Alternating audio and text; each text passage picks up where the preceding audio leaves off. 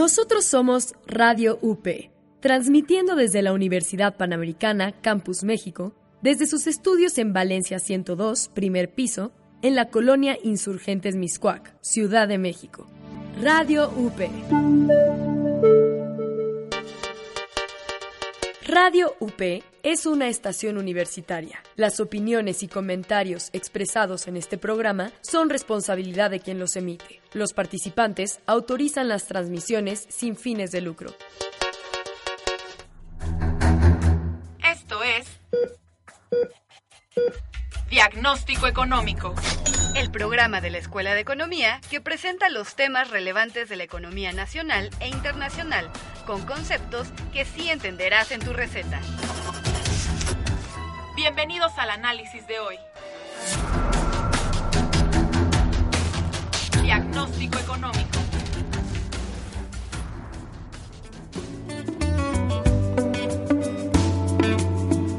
Tal? ¿Cómo están? Muy buenas tardes. Me da mucho gusto estar aquí en su programa de diagnóstico económico y me da más gusto tener como invitados a dos muy buenos alumnos. Está con nosotros Jaime Rodríguez, ya este conocido del programa. Jaime, bienvenido como siempre. Muchas gracias nuevamente. Eh, ¿Qué estudias? ¿Tu pasatiempo? ¿Cómo, cómo, ¿Cómo te la pasas? Soy estudiante de último semestre de la carrera de Administración y Finanzas y de hobby siempre ha sido el fútbol soccer, entonces. Exacto. Ese siempre presente. Este, no me digas que le vas al Cruz Azul. No, no, no, para nada. No. Ayer, este, a la América, sí, sí. Hubo ayer un, un, resultado importante del Cruz Así Azul. es, el ¿no? Cruz Azul salió campeón de la Copa MX. Eso los ilusiona nuevamente. Sí. Ya están candidateando, productor Aldo González, a, a Peláez para el Real Madrid, ¿eh? está la gente del Cruz Azul realmente en ebullición. Sí, sí, sí. La No ilusión está más, más arriba que nunca. Exactamente. Bueno, Ivana Llove también, eh, ya ¿Qué conocida tal, del programa. están? Qué gusto que pudiste venir, mi estimada Ivana. Eh, tus datos, qué estudias, qué semestre, tus pasatiempos. Eh, bueno, mi nombre completo es Ivana Llove Guerra, estudio negocios internacionales ya en octavo semestre, tengo 24 años y me gusta mucho también los deportes, pero más el, el fútbol. pero en general todos los deportes me gustan mucho, me gusta mucho este, la cultura, leer, Qué, este, qué bien, qué bien. descansar. I- Ivana, Descansar de tanto estudio. este, Así ya a es. finales de, del segundo parcial, ¿no? ya. Ya casi. por fin. Ya nomás faltaría el nuestro. Exacto. La siguiente semana, ¿no? Ese es el difícil. ¿no? Exacto. Ustedes el miércoles y ustedes el viernes. viernes. El viernes 9. Muy bien, Ivana. Este, ¿Sí sigues los partidos por eh, de la liga? Eh, ¿Por la televisión? ¿O vas a los estadios? O... Pues sí me gusta como el ambiente de los estadios, pero la verdad como no tengo tanto tiempo de ver la televisión, me pierdo de muchas cosas. Por ejemplo, lo que está muy sonado es ahorita lo del Real Madrid, ¿no? Sí. Entonces de eso sí me entero, pero no he tenido la oportunidad como de meterme bien bien a lo que está pasando ahorita. Qué bien. Pero es padre. Sí, sí, sí. Aparte que, que lo practicas y muy bien, Ivana. ¿No? Sí, Estás Así en, es. ¿Estuviste en la selección? sí, de Cancún. Sí. Y aquí Nos en el fuimos a equipo. Canadá a jugar. Qué padre. Aquí también estoy en un equipo con varias de la UP. Gabriela Echauri, por ejemplo, juega conmigo. Excelente, muy bien. Muy bien. Bueno, vamos Hay a, nivel, hay nivel. evidentemente. Vamos a platicar, si les parece, el día de hoy sobre dos aspectos que, que están eh, comentándose mucho. Es el impacto de la decisión de haber cancelado el, el programa, el proyecto del nuevo aeropuerto de, de la Ciudad de México, el nuevo aeropuerto internacional de México, en Texcoco, Estado de México. Eh, y bueno, ¿cuál es esta eh, vinculación? ¿Cuál es este impacto que tiene en los mercados financieros y a su vez los mercados financieros en la economía real, en los proyectos, ¿no? Eh, el, el presidente electo, cuando dio su conferencia de prensa el 29 de, de este mes, el lunes 29 de, de octubre, mencionó que pues no importaban los mercados financieros, tremendo error. Eh, en una opinión personal considero que es una ceguera, ceguera financiera, totalmente, eh, y que no íbamos a estar eh, supeditados a, a los dictados de los mercados financieros. Eh, aquí hay, pues vamos a ver de dónde viene, ¿no? Es una corriente populista Claro. eh, es una corriente reaccionaria que ha estado por todo el mundo, desde Marie Le Pen en Francia, el Brexit, Trump en Estados Unidos, ahora López Obrador en México, y eh, tienen un- un- una concepción muy, muy, muy particular, ¿no? Separan muy bien, no sé si estén de acuerdo, la parte del Estado, la sociedad y los mercados, cuando en realidad, pues la sociedad es parte del Estado, los mercados están influyendo tanto al Estado como a la sociedad y no podemos eh, hacer esa separación, ¿no? No sé cómo, cómo la ves tú, Ivana. Bueno, con lo que yo he estado investigando y conforme se han ido, este, ha habido como estos acontecimientos tan importantes, yo creo que ahorita, pues bueno, veo muchos puntos contrastantes. Por un lado, por ejemplo, investigué que el, el legisla- legislador panista Cepeda Ajá. dice que, bueno, pues cancelar el aeropuerto en Texcoco es tirar 200 millones de 200 dólares. mil. 200 mil 200 millones de mil dólares a la basura, ¿no? Que haya habido mucha, mucha inversión, que con eso pudieran construirse muchas escuelas, ayudar a las personas que están, eh, que fueron los damnificados del sismo, servicios de salud. Y por el otro lado, eh, eh, también existen personas que comentan que realmente no es algo muy relevante que se cancele, que... Exacto. Ahí viene la, la ceguera financiera. Sí, que claro. les estoy comentando, este Jaime. Yo creo que también tiene que ver mucho de cómo impactan las decisiones del ahora electo presidente en lo que viene, o sea, ni siquiera ha tomado el poder y una declaración, una cualquier acción se ve en repercusión en el mercado y eso es lo que él no entiende. Y eso si nos basamos en que también la consulta es, es absurda, es un proyecto que es anticonstitucional y no Sí, tiene legalidad alguna. Pues fue una farsa, ¿no? ¿Están de acuerdo? Claro. Así es. Fue eh, un desastre, mal hecha. La decisión, a ver, eh, México no es un proyecto de un aeropuerto, por supuesto es. que no, pero influye mucho. Y además se tomó y se implementó muy mal la decisión, no se supo eh, llevarla a cabo en el sentido de que pues se vinculó con una consulta que es a todas luces, como mencionaban, eh, eh, ilegal, está atentando contra el artículo 35 de la Constitución. Así es. Eh, un particular está organizando una consulta que tiene efectos directos en las finanzas públicas vía ingresos y vía el presupuesto de, de egresos de la federación, ¿no? Sí, también muchas irregularidades. La gente demostró que se podía votar cuatro veces. Incluso eh, la aplicación que lanzaron para hacer la votación no servía. En el sistema no podías ni siquiera consultar tu casilla y hubo casillas que estaban literalmente puestas en banquetas. Esto es algo que dices, Dios mío, no puede ser y es una incongruencia contra lo que se viene quejando el gobierno entrante. Claro, yo creo que eso es más importante, ¿no? Que justo los procesos ni son legales ni se están siguiendo como se deberían de seguir. Y además, independientemente del resultado que, que provenga de estos de estos intentos de democracia, este, pues aún así no, no van a ser tomados en cuenta ni realmente son relevantes en ningún aspecto. Entonces, no veo el acuerdo. lado positivo en ninguna de las acciones que está tomando el gobierno ahorita. No, Por- y, y- sí. y yo creo que es normal que vemos, o sea, en cuanto sale el anuncio el domingo, el tipo de cambio se dispara. De 19 llegamos al 20 y ahorita en este momento que tengo aquí los datos, Mira, el domingo en la mañana, acuérdense que el, el presidente de la Fundación Rosenbluth eh, presentó los resultados a las 10 de la noche del domingo Así es. 28. En la mañana estaba en 19.23, Ujú. 19.20 el, el domingo. Y como bien mencionas, en el momento en que empieza a dar los resultados, el famoso 70-30, 70 a favor de Santa Lucía, 30 a favor de Texcoco, que por supuesto eh, está completamente sesgado ese Sí, resultado, totalmente. empieza a subir el tipo de cambio. sí, todas las, todas las encuestas y todas las eh, encuestas serias como Mitofsky daban gan- como ganador a Texcoco. Cosa que sale muy raro y también yo creo que el mercado siente eso, porque todas las encuestas que hicieron periodísticas marcaba que Texcoco tenía preferencia. No era tan grande, era como de dos puntos.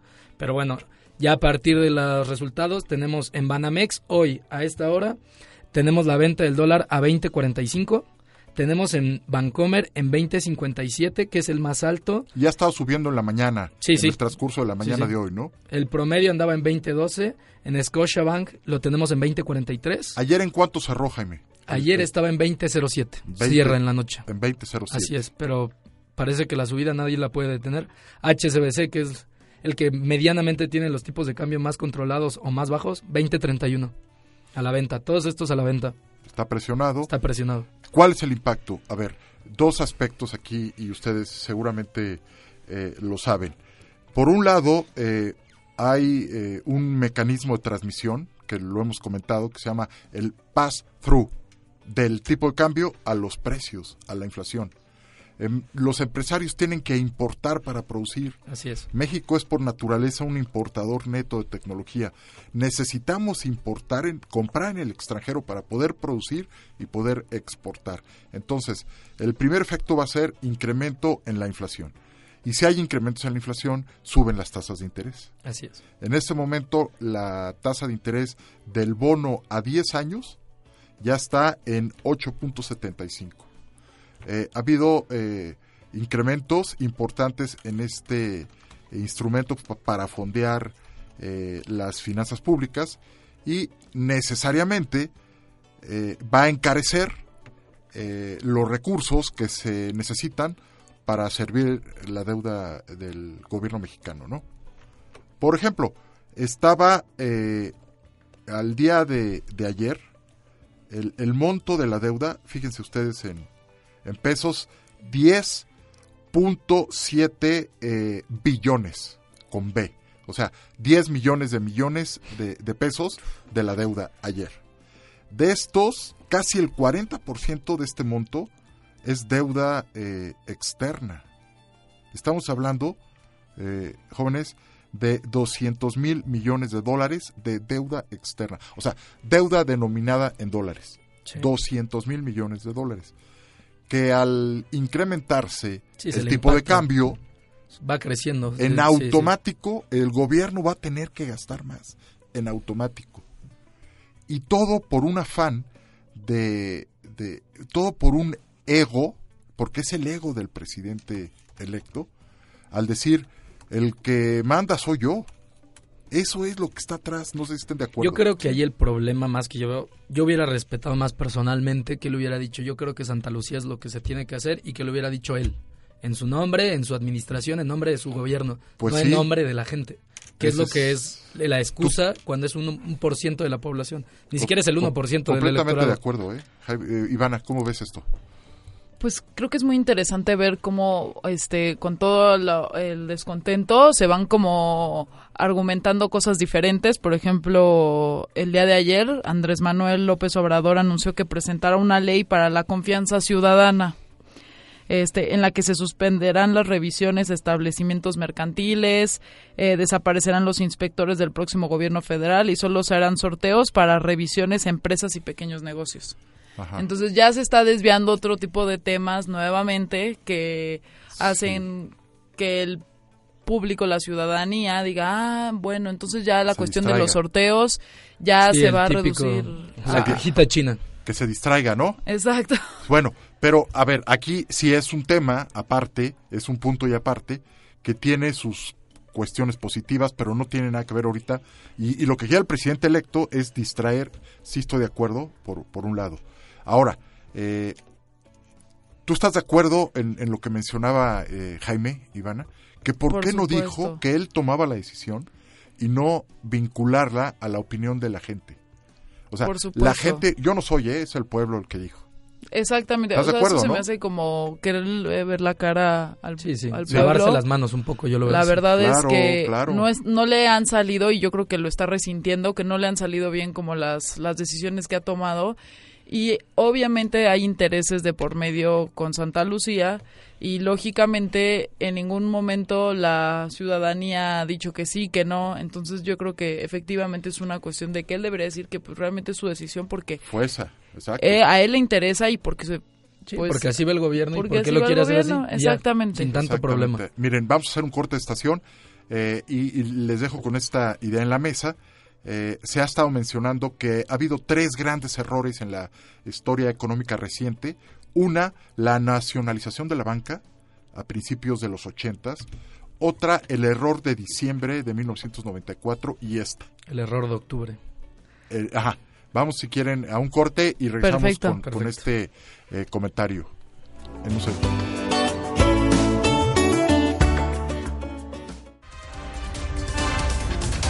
No te vayas. En un momento regresamos con el diagnóstico de la semana.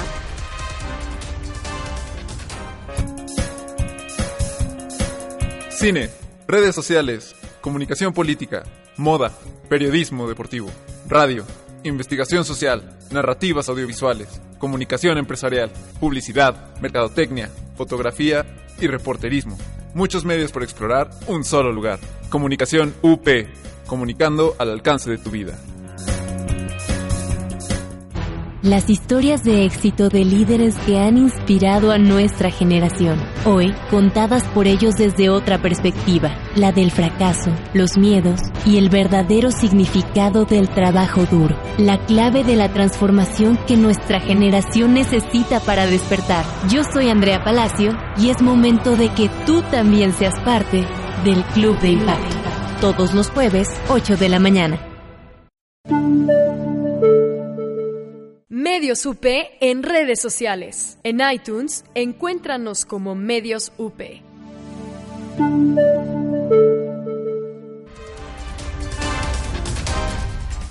Continuamos con su consulta. Aquí está su diagnóstico económico. Radiografía económica. Estamos ya en la sección de radiografía económica.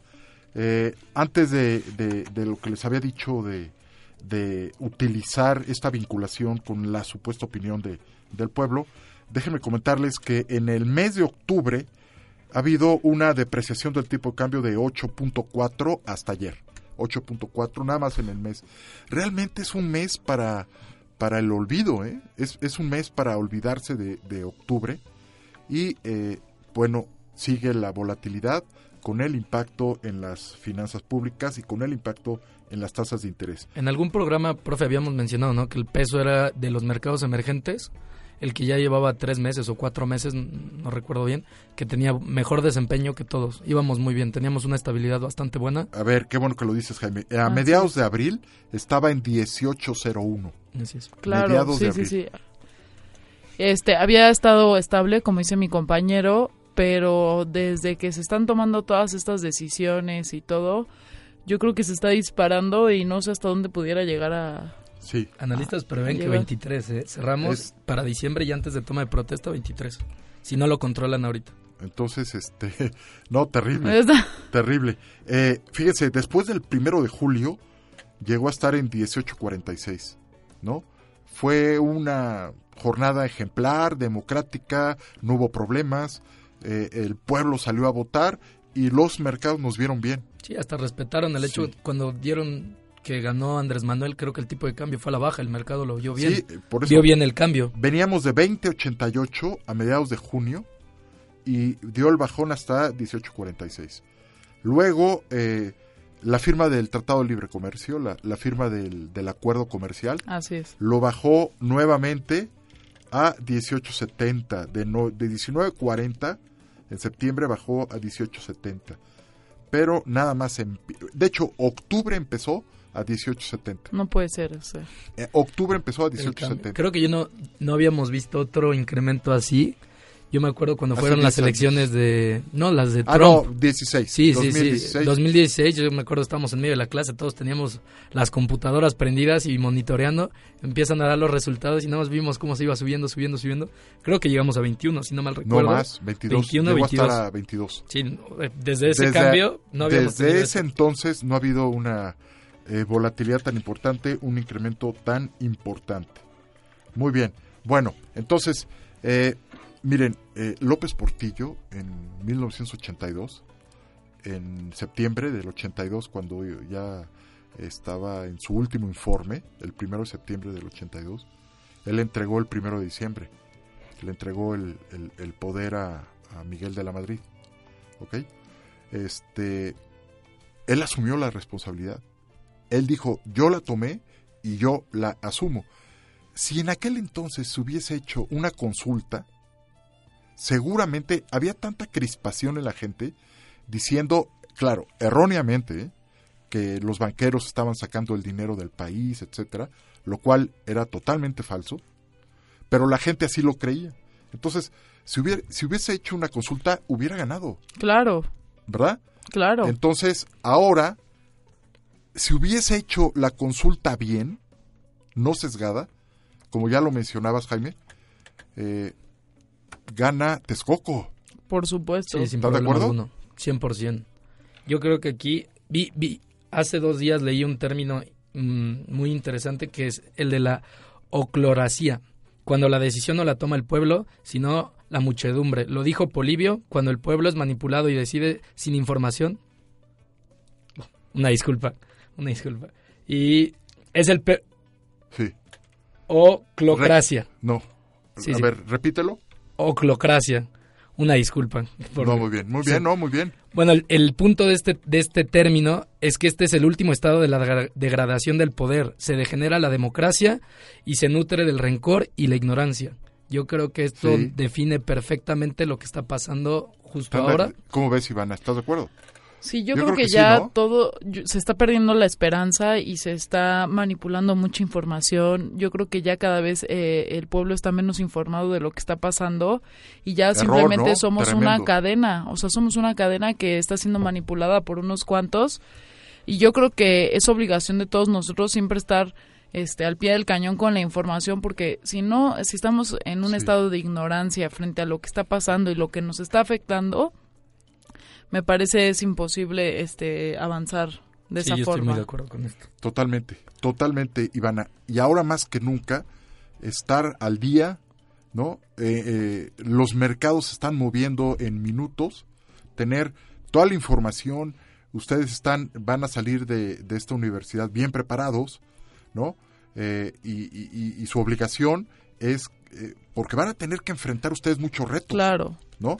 Entonces, esos retos que les va a tocar enfrentar, los van a tener que enfrentar con eh, una muy buena capacitación que ya la tienen y la están adquiriendo cada vez más, y también una información en tiempo real, Claro. en el momento, ¿no? Estar completamente actualizados para esto que, que van a tener que solucionar ustedes, ¿no? Sí, ahora sí, también creo que es importante destacar también que la bolsa mexicana, a la par del tipo de cambio, está rindiendo. Tuvimos una caída de 11.7%, la peor caída mensual desde 2009. Estamos hablando de octubre. Así es, octubre. Y solamente el, el lunes 29 se cayó 4.2%.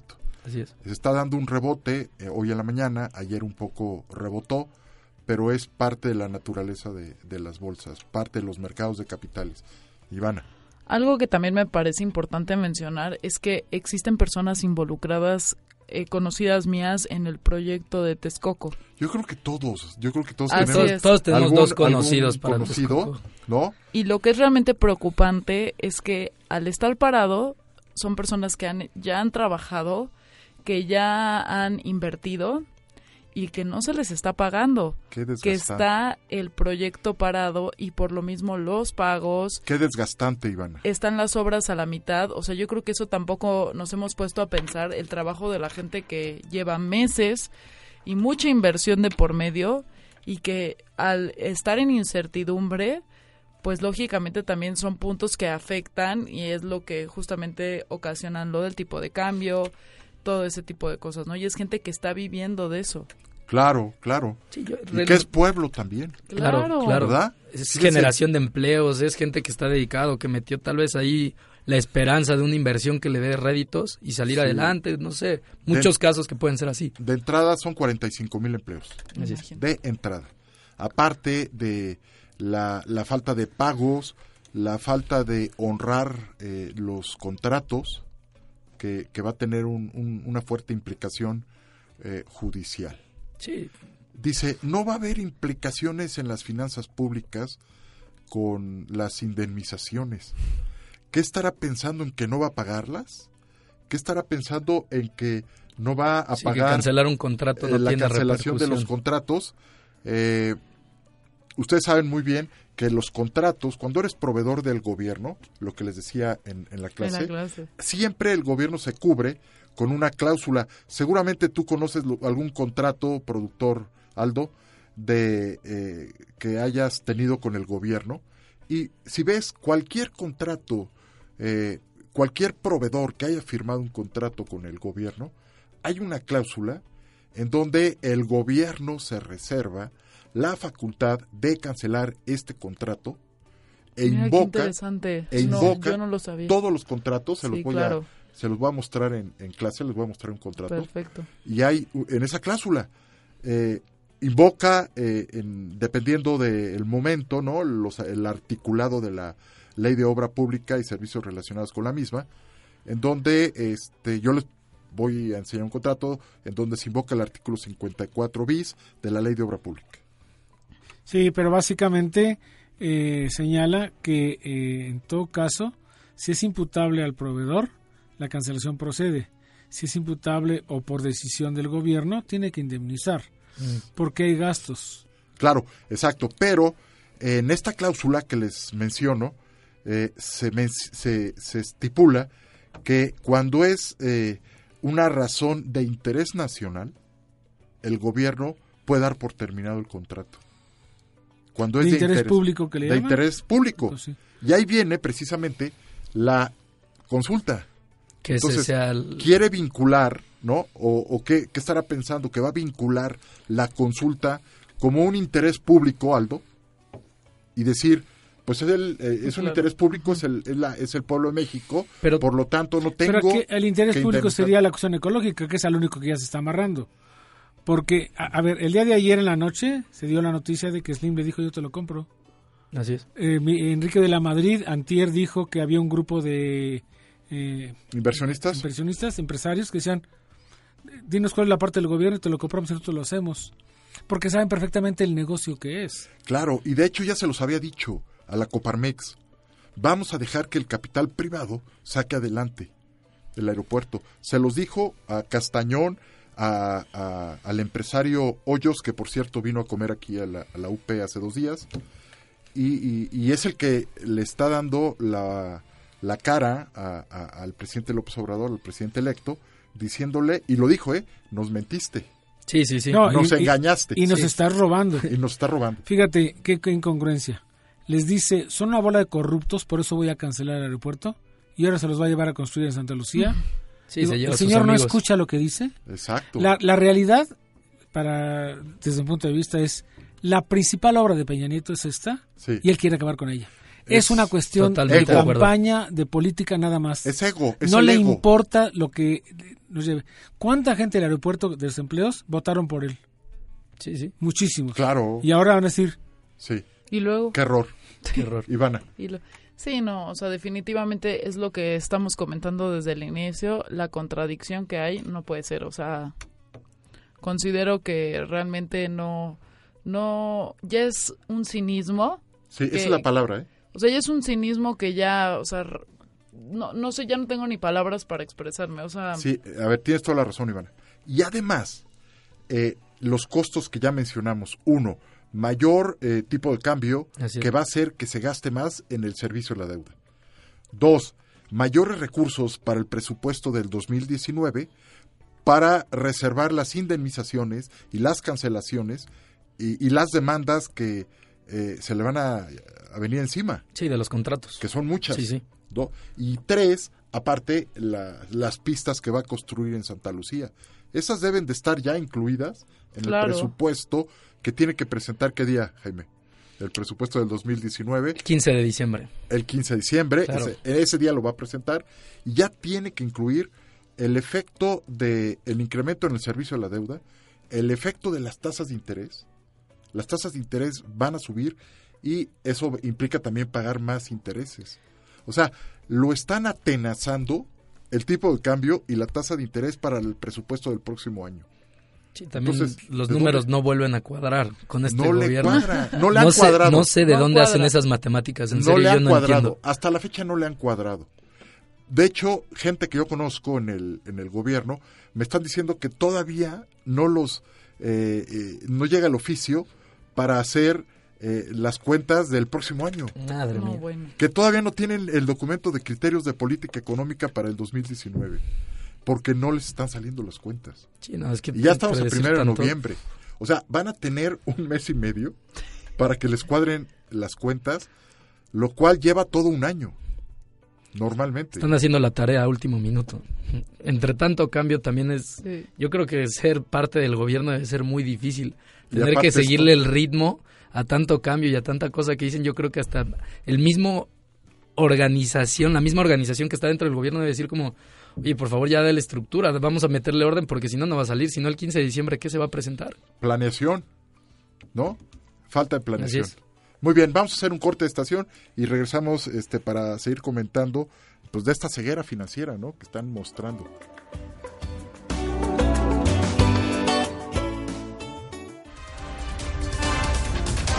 No te vayas. En un momento regresamos con el diagnóstico de la semana. Próxima estación, Rocotitlán. Prepárate para abordar lo mejor del rock en español en esta segunda temporada de Rocola. Conoce qué hay detrás de las líneas de transporte que usas a diario. Acompaña tu viaje con sonidos, personajes, palabras y deliciosa comida que le enseñan al mundo cómo hacer las cosas a la mexicana. Soy Dani Rodríguez. Acompáñame todos los viernes de 12 a 1 de la tarde.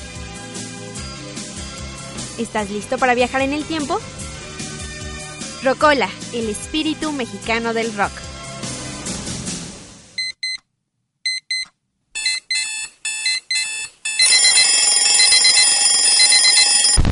Sabemos lo mucho que odias este sonido. Nosotros también. Mejor inicia tu día con Wake los días, en punto de las 9 de la mañana, con Dylan Macías. Wake Coupé. Todo lo que necesitas para despertar como tú te lo mereces.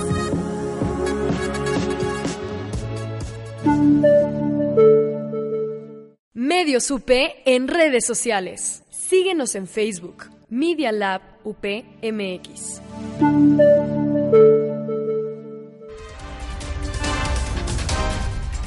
Continuamos con su consulta. Aquí está su diagnóstico económico. Signos vitales.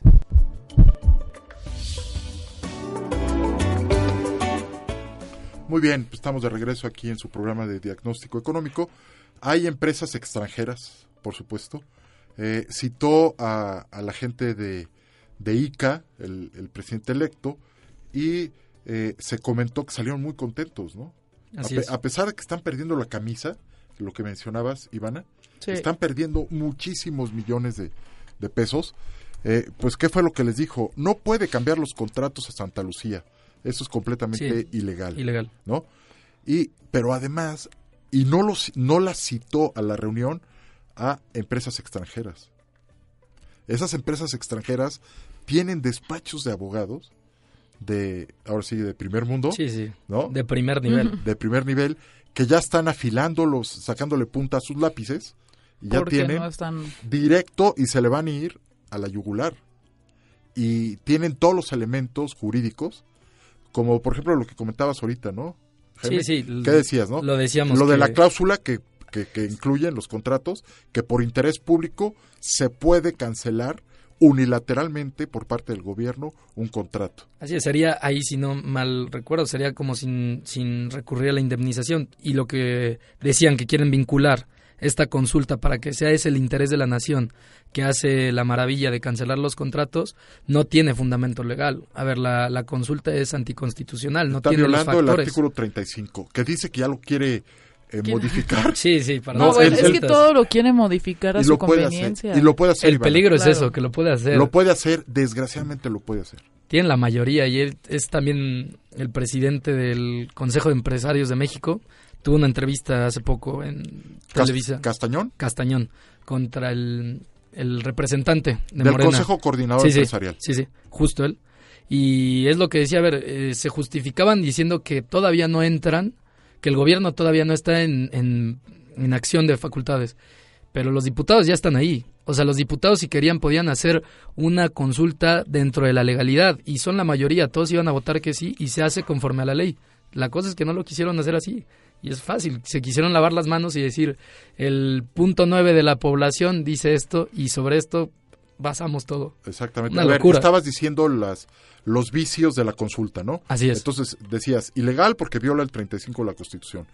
Eh, no estaba foliada, la, la consulta no estaba foliada, Dos. se le podía borrar la tinta, o sea, no tenía Tres. ningún patrón Hubo- reconocible. Curiosamente, hubo algunas fotografías en las redes en donde y, y- y se veía que no eran fake, ni nada Sí, inventado, ¿eh? Violeta de Genciana. ¿Te acuerdas de la violenta de, de Genciana, mi estimado Aldo? y utilizaron en, algunas en algunas mesas violeta genciana, ¿no? Impresionante. Que También te las, y se quita. las fotos en Twitter de gente que salía contando los votos con los dedos y ya decía, pues esta es mi cuarta, esta es mi quinta. Y dices, bueno, ¿de qué se trata esto? Y te vienes quejando del INE tantos años, del INE. Esto no puede ser así. bueno, ¿qué más? ¿Qué otros vicios este habíamos? No había ningún Bueno, revisor, o sea, no había puso nadie las que... mesas Sí, sí, en los lugares en donde triunfó Morena, así es. totalmente sesgado. Casualmente estaban puestas donde en Morena dónde había ganado. triunfó Morena. Bueno, Nada pero más. lo que yo me pregunto es que no hay alguien que puede supervisar eso y decir esto no es correcto, o sea, algún asesor, Yo creo, alguien. Ivana, el, el INE era ideal que organizara la consulta, pero no quiso él, obviamente. También yo creo que tenemos ahí que, a ver, ver que el, pre- el presidente todavía tuvo que haber dado, impuesto un poco más de autoridad. A, a mi parecer, él tuvo que haber Ah, bueno, aquí es otro antes tema. eso. Está completamente en la penumbra. Ustedes estarán de acuerdo. El actual gobierno, nadie dice nada. Ya eh, Sí, no ya quieren salida, saber ya. nada, ¿no? Seguramente ya, este, por cierto, no pudo venir el- nuestro amigo el embajador.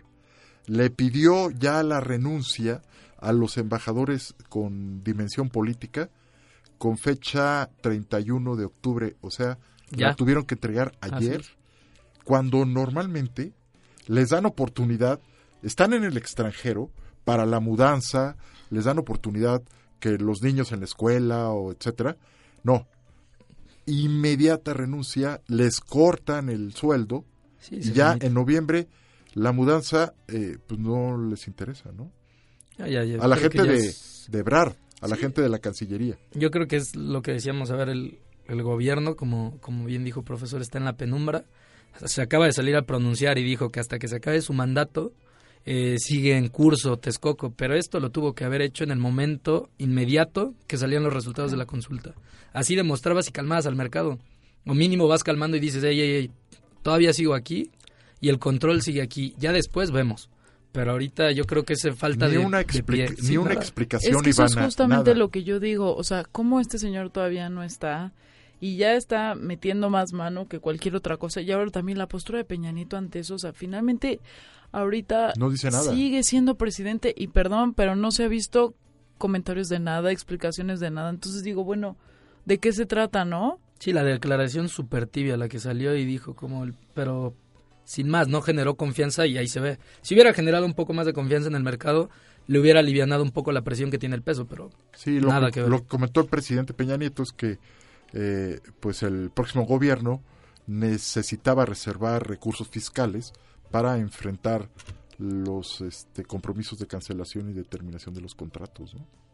agravando un poco más el problema mínimo, no sé. Pon tu voz y di que sigue el curso algo. Sí, Demuestra tu autoridad, Demuestra ¿no? que O sigues. sea- Pero pues ya estamos acostumbrados a este tipo de, de cosas. Exactamente. Entonces, pues hay varios artículos que tiene que, en este momento que tome posesión y que presente el presupuesto de egresos, el próximo gobierno, debe de honrar y debe de cumplir eh, el entramado normativo que está eh, rigiendo a, a la gestión del presupuesto, ¿no? Así es. ¿Cuáles son los dos principales eh, pilares normativos del presupuesto? La ley de egresos, ¿no? No es ley. Ah, ah. a, a ver, mi Una estimado disculpa, Jaime, una disculpa. no es ley, ¿qué es? Es el- Es un decreto, ¿no? Sí, sí. Pero la ley que, que, que reglamenta eh, la- el artículo 74 de la Constitución, ¿te acuerdas que lo comentábamos el día de ayer? La ley federal de presupuesto Así es, profesor. y responsabilidad sendaria. Así es. Son varios artículos, son varios eh, eh, entes normativos que debe de honrar y de cumplir a partir de la presentación de- del presupuesto, porque hay que, a ver, ¿quién está revisando con lupa todo esto? Las calificadoras. Así es. Fitch, Ah, esa ya- es otra cosa que nos Claro, faltó claro. decir. Fitch ya nos Ah, bajó claro. La perspectiva de estable a negativa. Y de ¿Cuál ahí es la sigue la implicación? calificación. A ver, financiero, ¿cuál es la implicación de que le bajen la perspectiva y luego la calificación a una deuda soberana? si teníamos el nivel de estable, ese es un cierto nivel que genera certidumbre para posibles inversionistas. Entonces, alguien que quiere invertir en el país checa las calificadoras, Moody's, Fitch, y revisa, ve que todo está bien, es estable, venga. Ahora, si lo pones en algo negativo, eh, obviamente va a espantar la inversión. Eso es lo que es peligroso para el país. Ya nos cambiaron la perspectiva. Ese es el primer paso para cambiar la calificación.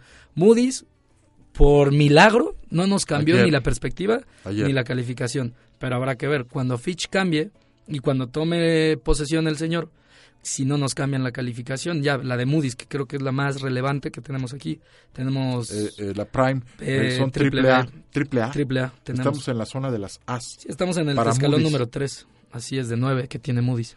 Y tenemos grado de inversión, aparte, tenemos grado de inversión otorgado por las calificadoras. ¿Y esto qué quiere decir? Que podemos colocar deuda a tasas más bajas.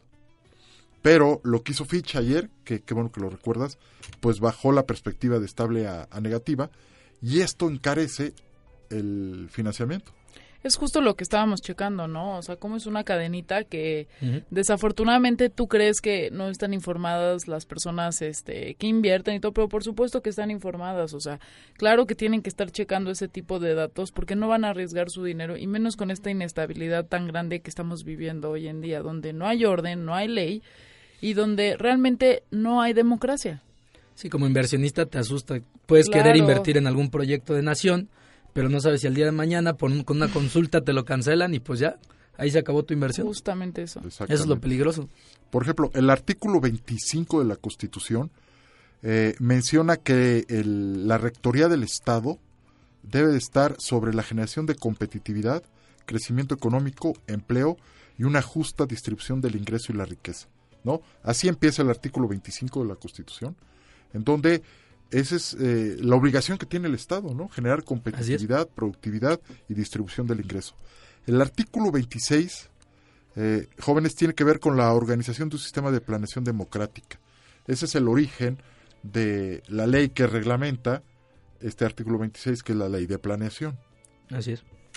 Bueno, está el 134. El 134 de la Constitución obliga al Estado a, fíjense, eh, administrar los recursos económicos con eficiencia, eficacia, economía, Justo los transparencia. términos que hemos visto, ¿no? En clase. Exacto. 134, Ivana. Perfecto. En el 134 lo tiene que cumplir. No hay de otra. Cuando llegue a tomar posesión y presente el, el presupuesto, debe de cumplir todo esto. ¿Querías comentar algo, Jaime? Sí, es también, yo creo que es que ya es absurdo como, como una consulta así, como algo que no tiene practicidad ni tiene fundamento legal nos lleva a influir tanto. También había leído algo importante que decía, ¿cómo es posible que al pueblo que no tiene ni idea de cómo hacer un aeropuerto le consultes que si quieren tener un aeropuerto? Aquí lo que se debía de ver es un consejo, si quería hacerlo, un consejo que te dijera qué tan viable es, imparcial. Había muchas maneras de llevar a cabo esto, pero se llevó la peor, la que apoya al populismo y la que afecta Sí. de manera grave a la democracia. Nada más hagan una prueba entre sus círculos, sus conocidos. Pregunten cuánto mide un- una, una pista del aeropuerto. No, bueno. Ni idea. ¿no? A ver, el 99% yo les aseguro que no les dicen la cifra, el, el número de kilómetros No, exacto, de cuánto mide, ¿no? El aeropuerto tiene dos pistas. ¿Cuánto mide una de las pistas? Que te No. digan. ¿Cuánta distancia debe haber en cada, entre cada una de las pistas? No te lo dicen. Es una consulta para de algo que la gente desconoce. Para eso tenemos gente especialista eh, en esto. Para eso la gente se especializa. Para eso hay gente que trabaja en esto y eso no se toma en cuenta. O sea, Claro, y hay gente especialista, pero desafortunadamente no los están dejando tampoco. ¿Por qué? Por los intereses de Andrés Manuel López Obrador. Claro, Es- el es- ego. Es, es el ego. Claro. El ego de dar a conocer quién manda, ¿no? Claro, ya sabemos que sí, ex- efectivamente sí hay especialistas, sí hay gente que sabe, hay gente que también está en, en desacuerdo, pero no los van a dejar hablar. Entonces, justamente la mayoría de la población está optando por lo que ha optado Peña Nieto, que es reservarse, decir uno que otro comentario. Entonces, pues bueno, qué, qué tristeza, ¿no? Que, Sí. que se esté volviendo las cosas así. Yo Totalmente, creo que Ivana. ya el, el- la democracia aquí se está convirtiendo en una religión. Ya no puedes juzgar ni criticar algo.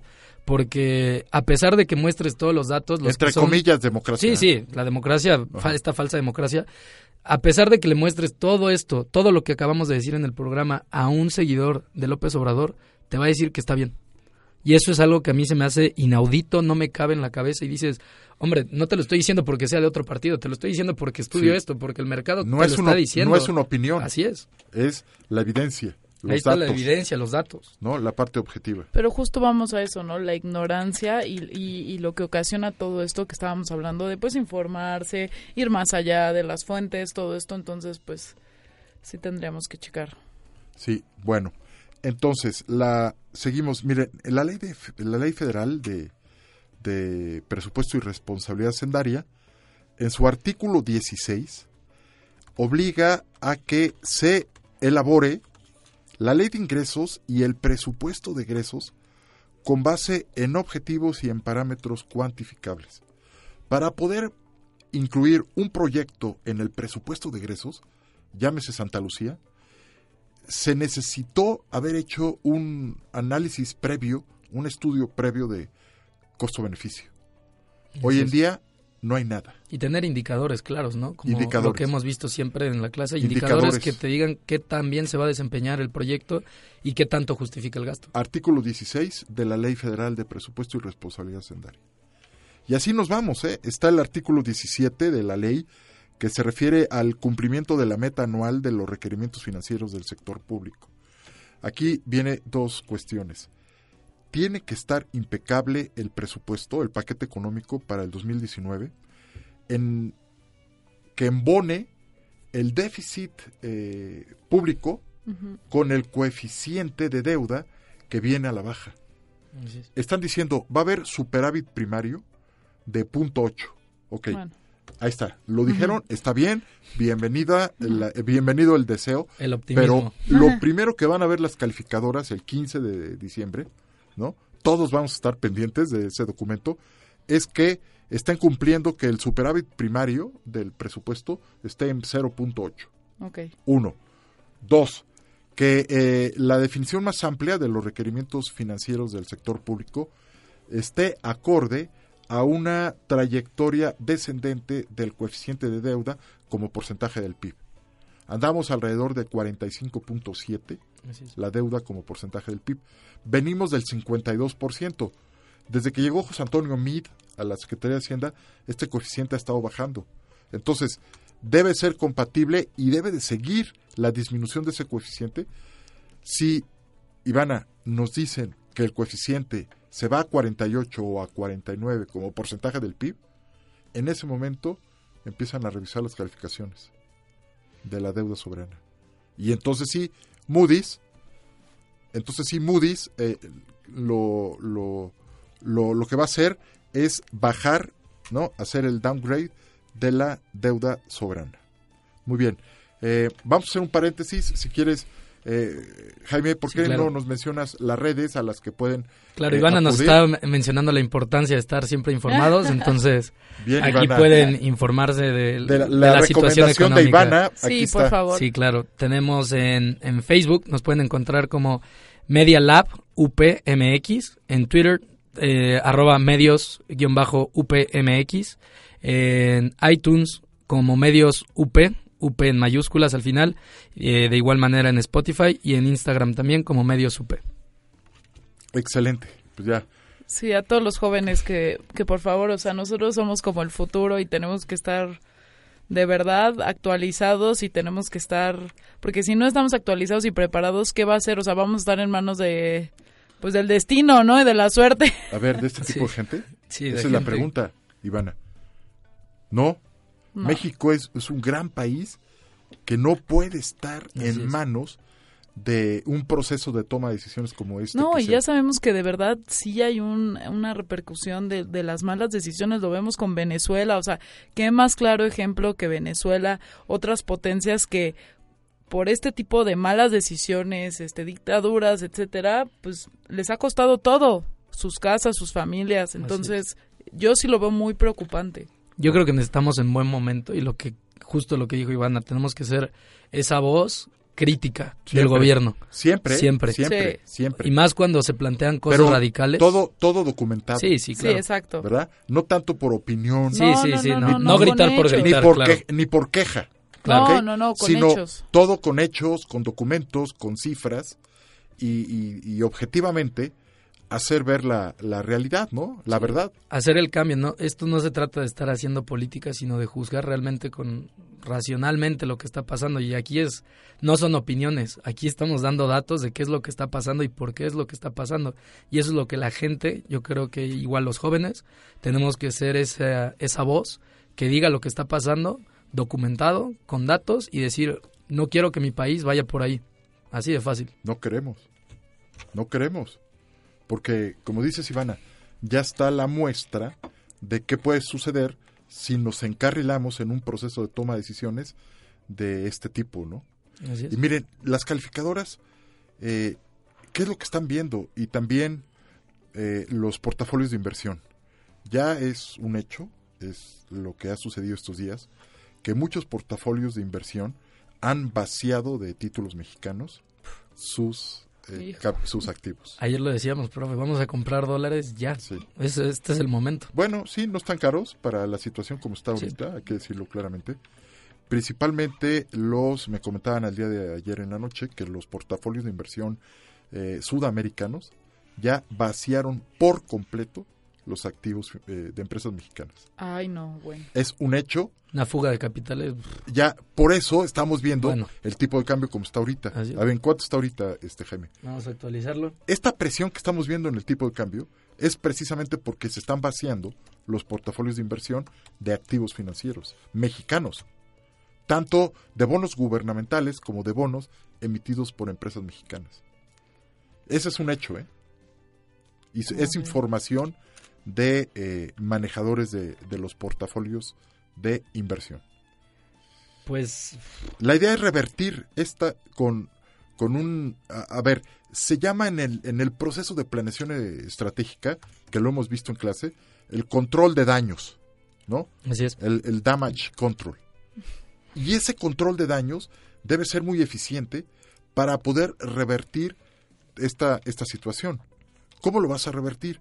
Primero, cumpliendo con la normatividad que vas a, a- a presentar eh, el 15 de diciembre, eh, Jaime, como lo mencionabas, de el- la ley de ingresos, del presupuesto de ingresos y de los criterios de política Claro. económica. ¿no? Miren, hay un artículo muy interesante de la ley de, de presupuesto federal y responsabilidad hacendaria que habla de eh, el bueno ya les dije el artículo 17 Ujú. de la ley en donde se debe de cumplir las metas de déficit y en este caso que embone muy bien el superávit primario con la trayectoria descendente del coeficiente de deuda. Así es. Eso es lo primero que tenemos que revisar. Así es. En segunda instancia, fíjense, el artículo 18 menciona, el artículo 18 de la Ley eh, Federal de Presupuesto y Responsabilidad Hacendaria, menciona que todo aumento del proyecto de presupuesto de egresos, si tú vas a incrementar eh, la propuesta de presupuesto para el próximo año, uno, y, lo- y es muy clara la ley, se debe de agregar eh, la propuesta de ingresos, ¿no? Correspondiente. Sí, sí, que cuadre. Que cuadre. A ver, Sí, sí. que cuadre, que no les está cuadrando. Entonces, yo propongo gastar más. Quiero hacer una refinería en Tabasco. Sí, sí, pero ¿de dónde? ¿De dónde necesito que en la ley de ingresos estén los recursos para poder fondear ese proyecto? O compensar con reducciones en otras partidas. Es que no. Sí, ajustar todo, o sea, es- Pero se es que eso no es un trabajo de un mes, ¿estamos de acuerdo? O sea, Es un no proyecto de nación que podemos viene saber- trabajando no desde hace podemos 12 sacar años. las cosas de la manga de un día para otro cuando Ahí, ahí. A ver, Ivana, no está exacto. cuadrando. Ganaron desde el primero de julio, ¿no? Julio, agosto, septiembre, octubre, noviembre. Por lo menos cinco meses, por lo menos, para que les cuadraran las cifras. Ah, También el señor viene haciendo campaña ya hace 12 años, ya debería tener más o menos la idea de cómo va la cosa y Bueno. parece que nada. El beneficio de la duda, vamos a no tenía la información, le soltaron la información eh, cuando ya lo nombraron presidente electo. Eh, Hacienda le, le abrió la información y por lo menos tuvo cinco, tuvieron cinco meses para hacer, eh, eh, para cuadrar Sí, estas para cifras cuadrar las cuentas. y cumplir el artículo que les acabo de, de mencionar de la Ley Federal de, de Presupuesto y Responsabilidad Hacendaria, ¿no? El artículo 16, el 17, el 18. Aquí lo que preocupa es que por las prisas, y eso es lo que a mí personalmente me preocupa, que viendo ya cómo están las cosas por la prisa, se empiecen a cocinar los números y ya hagamos un desastre del presupuesto y que lo entienda quien Dios pueda, porque Bueno, cuadrando eso... Pues eso se lo van a cobrar carísimo Sí, en mercados, diciembre totalmente. a la- al gobierno que tome posesión el primero. ¿Y cómo se lo van a cobrar? Inmediatamente el downgrade. Para abajo las calificaciones. Sí, sí. ¿No? Por eso digo que hagan la tarea mal hecha. Exacto, ¿no? Normal. Usted, a ustedes no les pasa porque la hacen bien. No, siempre, claro que no, profesor. Así Entonces, es. este, Siempre con, con los tiempos bien medidos. pero la hacen bien. Claro. Muy bien, pues ya llegamos al final de, de este programa. Eh, me dio mucho gusto que pudieran estar aquí. Eh, si gustan despedirse, eh, Jaime, primero las damas, Ivana, Jove. Pues bueno, a todos desearles un muy buen este puente. Buen este de de reflexión de muchas cosas nuevas entonces este hay que estar atentos y a ver este comentaremos ya otras cosas verdad la siguiente semana Excelente, muy bien, Ivana. Muchas gracias, ¿eh? Eh, Jaime. Yo igual manera les deseo un muy buen puente, que sea más de estar con la familia y recordar a los seres queridos, que es de lo que se trata este, Bien dicho. este festejo. Y estaremos al pendiente de Bien. lo que estemos, de lo, de lo que esté pasando y aquí estamos con voz crítica y lógica. Sí, exactamente. Muy bien, yo les deseo un excelente fin de, de semana y nos vemos el próximo jueves a las 13 horas. Que estén muy bien. Gracias. Producción general, Aldo González Alcilo. Nos vemos la próxima semana para otra consulta. Diagnóstico económico.